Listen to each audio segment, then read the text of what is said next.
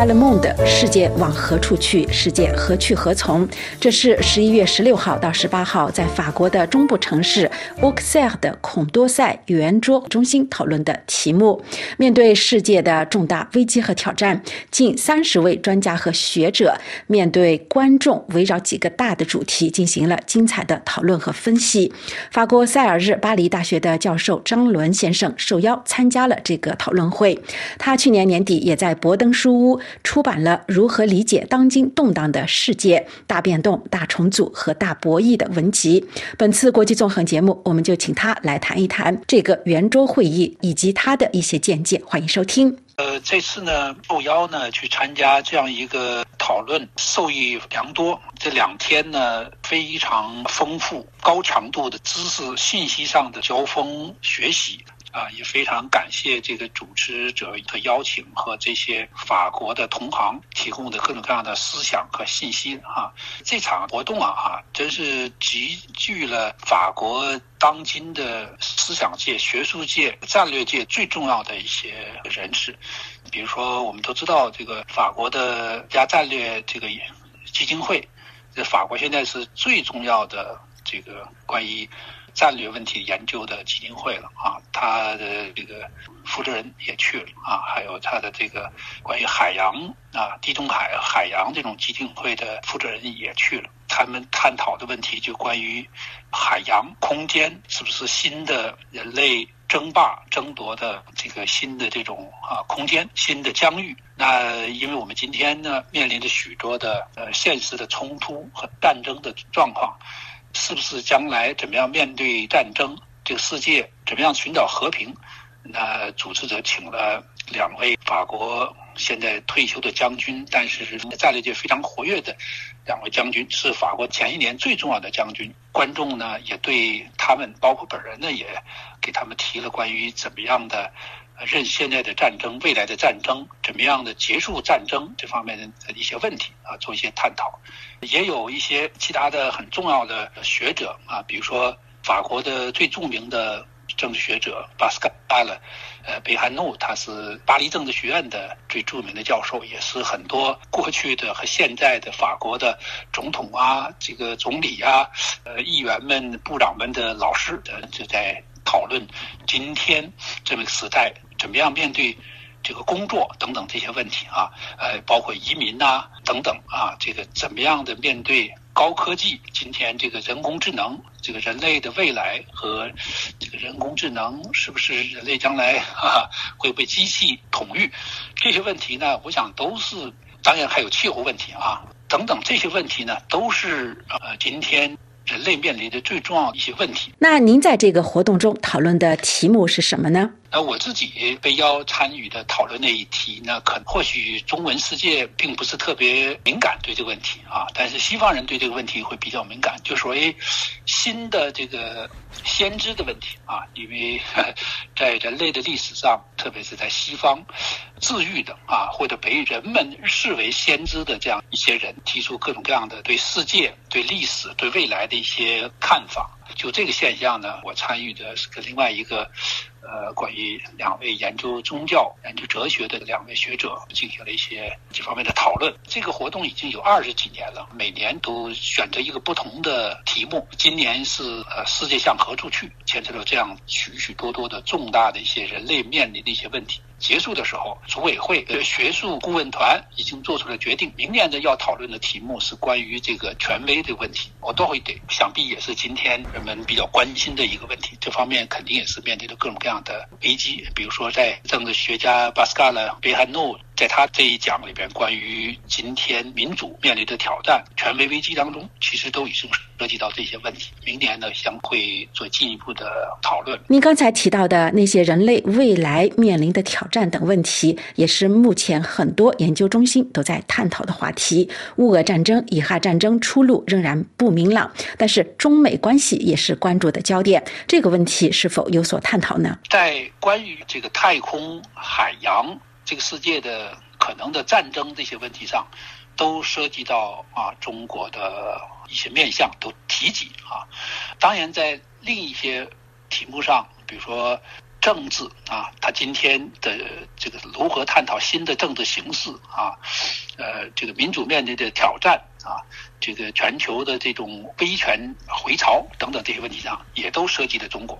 但坦白说呢，中国仍然还是一个背景。当然，在气候那一节呢，也都也涉及的。关于我参与的这一节呢，当然也涉及到啊中国的问题，就是我自己提及的啊，关于这样一个问题，事实上也是中国的一个很重要的一个问题，就是中国近代以来呢，文化这个文明文化上发生了一些重大的一些变化啊，如何面对，怎么样认定历史，怎么认定未来，中国事实上在这些问题上呢，呃，也有一些深刻的一些挑战。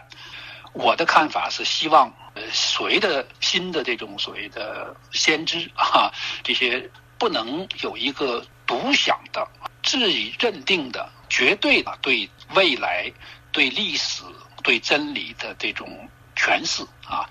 我们知道啊，因为往往在历史上为一些以各种形式出现的所谓的先知，付出了惨痛的代价的。那么，但是人类社会呢，可能在一些重大的危机的时候呢，又往往渴望先知。我想，这是人类文明生活的一个比较深的，包括心理上的一些矛盾、一些需求。那么，我提出的看法啊，呃啊，就是我认为是希望。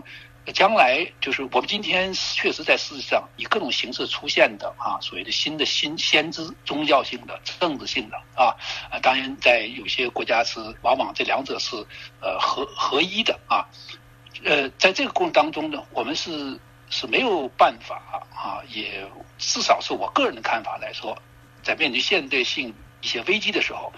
人们是没有办法这个能够完全避免这种现象，这种现象呢也恐怕是一种需要。但是呢，最最重要可能是不要让这种的所谓的新先知成为一种绝对的认定对历史、对未来、对价值解释权，是吧？掌握它的绝对的解释权。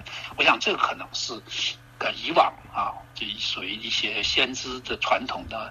要可能要做一些区别，呃，这也是真正的现代意义上的洗礼之后的啊，或者是新先知的一些特质，就是人们应该。也要以这种方式来看待，我想这可能是比较重要的。那总体而言，乌瓦勒梦的世界何去何从？这是一个非常大的话题。几句话当然很难概括。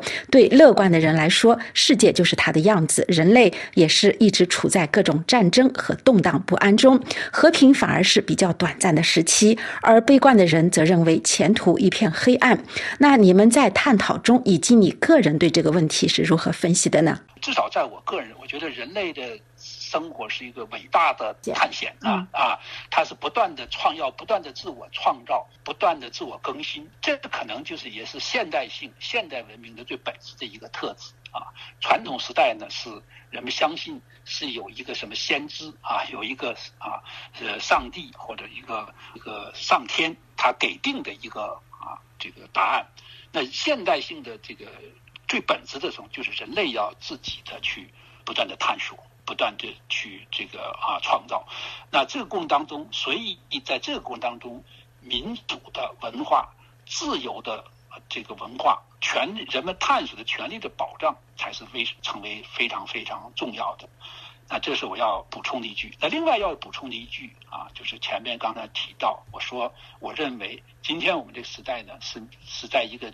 告别旧世界的一个时期，就像我们在一个船上啊，我们告别了远方的这个旧大陆啊，我们依然能看到这个旧大陆上的灯光和以往的那些我们可能有些怀念的就以往的生活。但是我这个时代呢，已经在向前走了，但是我们可能还没有到达一个新的彼岸。那这个当中呢，大洋上啊，可能会有各种各样的风高浪急，有不同的。潮流啊，冲撞着我们啊，这个过程当中就会有很多危机。这个他人类的，他可有的时候，你前边提到问到的，就是他的所谓的这个相对的平稳自己啊，他他都有一些范式的啊，比如我们现在两三百年的这个这个传统的工业文明的一些范式呢，现在在面对这个新的挑战啊，也被质疑。文明范式的这些转移。移过程当中，要经历很多啊新的这种呃事件，呃，要有很多危机出现，这个是一定如此的，所以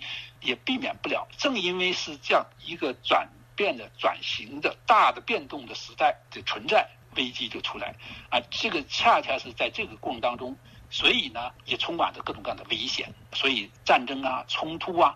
包括人们这个那种，因为还没有确定的方向，因为人们对不确定因素的各种各样的恐惧，所以。那对一些所谓的民粹的左翼的啊，民粹和右翼的那种民粹啊，找一个什么样的强人来替我们许诺一个美好的未来，这种心理就出来了。这个我们在今天这个世界就看得非常清楚啊，从美国的川普到中国的习近平，到俄国的普京啊，这个甚至在西方，在欧洲也有很多民众对一些强人有一些崇拜的心理，对秩序的这种渴望等等。啊对变动啊有这种强烈的不安，这些东西呢，我想如果我们从大的历史角度去看，在从这样一个文明的变化啊，这样一个旧世界在在解体、新世界在诞生的这个转型的大变动过程当中来去看呢，就会理解的更清楚。这个呢。